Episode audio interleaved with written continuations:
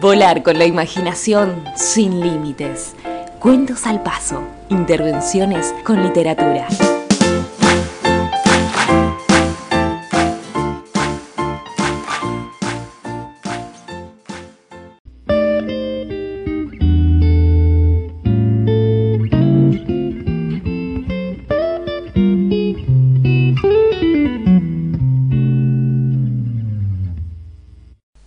Julio era un criollo que había vivido toda su vida en los alrededores de la ciudad de Buenos Aires. Sus mejores años lo pasó viendo cómo los españoles mandaban en nuestras tierras.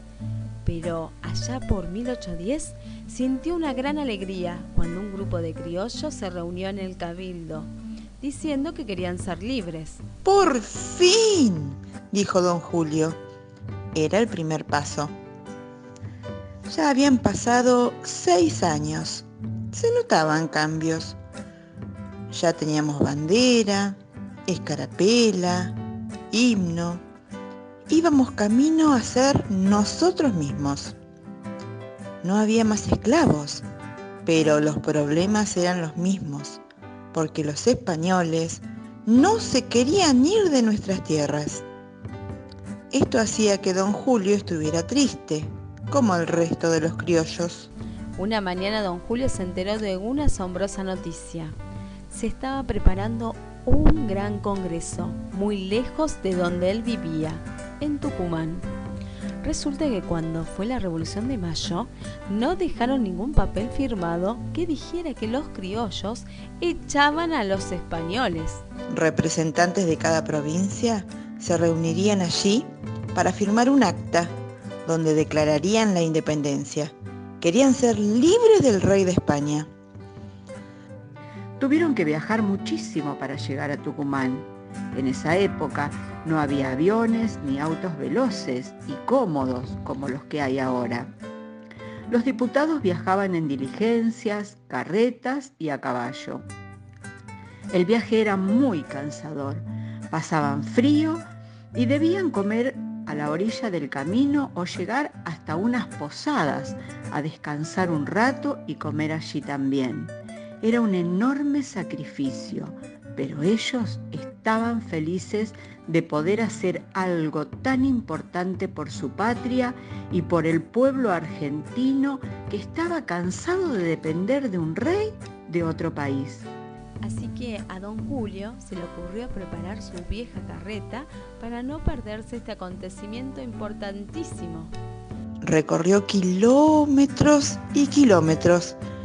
Ya casi no podía apoyar la sentadera en su dura carreta, pero quería estar presente. No podía perderse esto.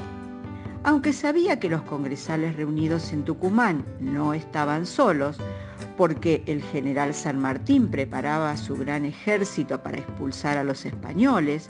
Además, Manuel Belgrano estaba luchando en el norte también contra ellos y los gauchos defendían con su vida nuestras tierras. Don Julio pensó que valía la pena el sacrificio. Después de muchos días de largo camino, don Julio llega a Tucumán y pudo vivir de cerca cómo llegaban congresales de distintas partes, cómo iban los preparativos, cuánta gente participaba de los acontecimientos. En Tucumán todo el pueblo los estaba esperando. Prepararon la casa más grande de la ciudad. Era la casa de la señora Francisca Bazán de Laguna. Todos los vecinos ayudaban.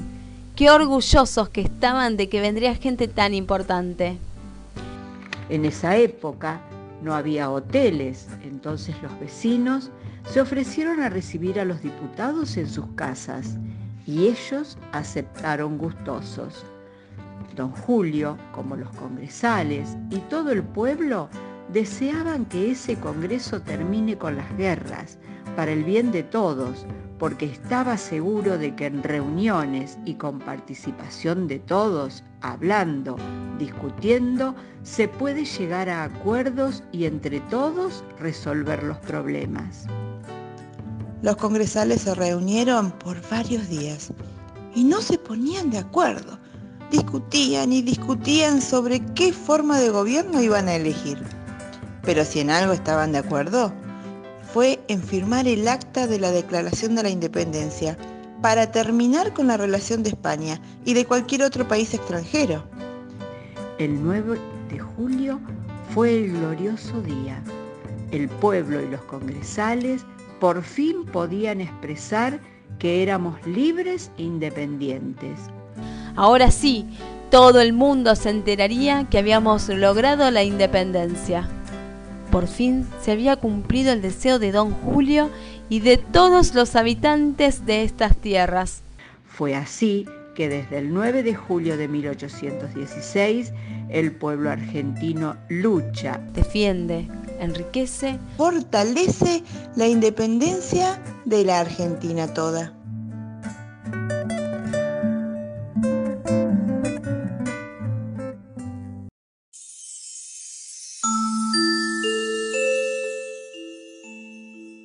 Te esperamos en el próximo episodio de Cuentos al Paso.